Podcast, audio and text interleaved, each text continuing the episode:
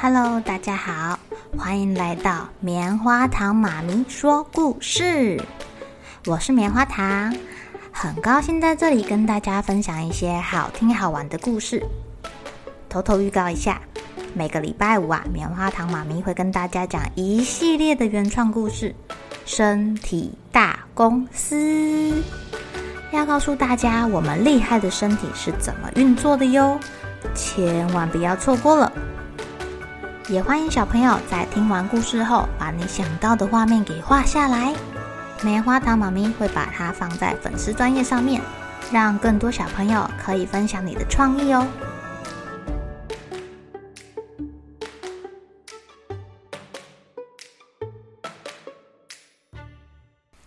Hello，亲爱的小朋友，今天过得怎么样呢？有没有发现最近戴口罩的人变少了呀？疫情渐渐的解封了，不过我们还是要注意哦。如果身边有人感冒咳嗽，尽量还是先戴起口罩，保护自己哦。今天要讲的故事叫做《小病毒罐罐来了》，病毒国的勇士挑战赛又来了。大会报告：只要把健康的人变成会、全身无力的烫烫人，就是最强的病毒勇士哦。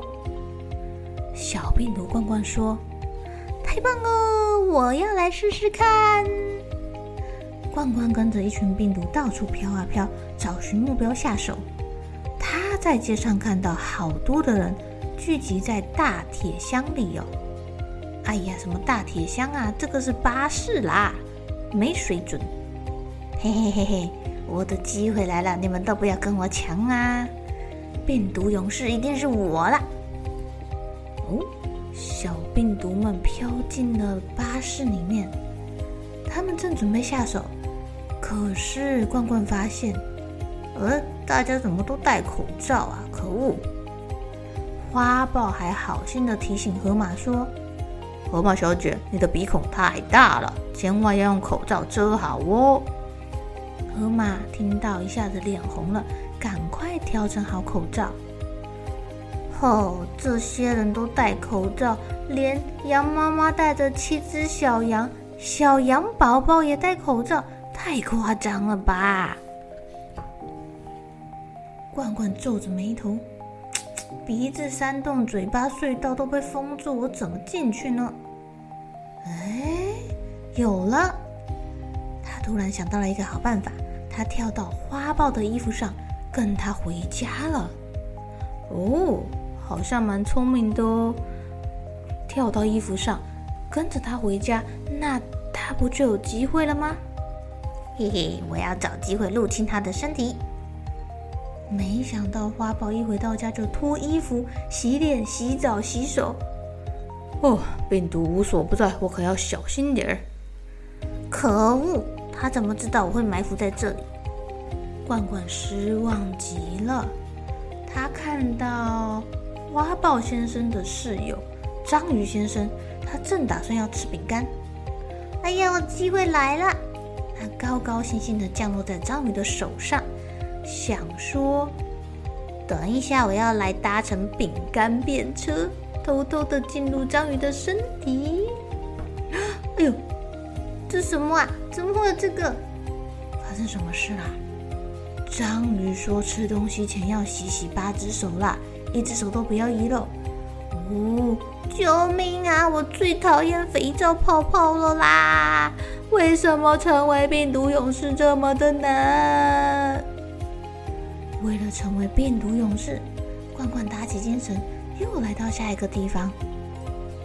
这是一个餐厅，可是他发现大家都拿着正方形的机器去扫描一个花花的图案。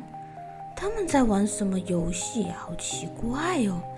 而且来餐厅吃饭的人变少了，餐厅的门口还挂了一个一个熊猫的头像。粉红色的熊猫头像，什么意思啊？我太久没有来人类的世界了吗？奇怪了。在门口，他发现啊，有一个机器人，他的脸上有数字，哎，一边说话还会一边吐口水。三十六点五度，体温正常。哎呦，这个口水好臭，我不喜欢。这什么东西呀、跟肥皂一样讨厌。罐罐逃到一边，啊啊啊！气喘吁吁的，他觉得他可能真的没有希望了。而且而且还有一个抹布，这个抹布被喷了酒精，在擦桌子，差点没有把它给擦走。救命啊！好难哦，太难了。罐罐发现不远处有好多人在排队，而且哦，他们没有排得很近哦，隔一段距离排，隔一段距离排，手上都拿着黄色的小卡片，这什么啊？哦，疫苗？不会吧？太过分了，居然动用了疫苗！我最害怕疫苗了。罐罐吓得飞快的逃走。这时候，他看到在马路边玩球的猪小弟，然后他跟着这个猪小弟来到了一个沙坑。他发现有另外一只猪小弟在揉眼睛，还有一只猪小弟在吃饼干。我的机会终于来了！呵呵呵呵呵。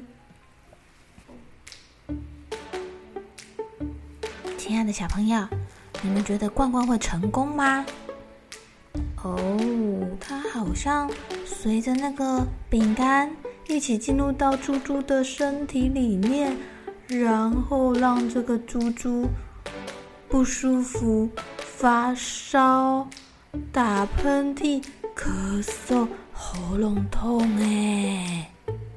不过啊，看起来这只猪猪平常应该吃了不少食物，感觉它的抵抗力还蛮厉害的。免疫系统帮助它，很快的就摆脱了病毒。据说啊，这个病毒在离开前还很生气的说，它最讨厌四种人了：一个是营养均衡的人，一个是爱运动的人，第三个是爱洗手的人。第四个是生活作息正常、乖乖睡觉的人。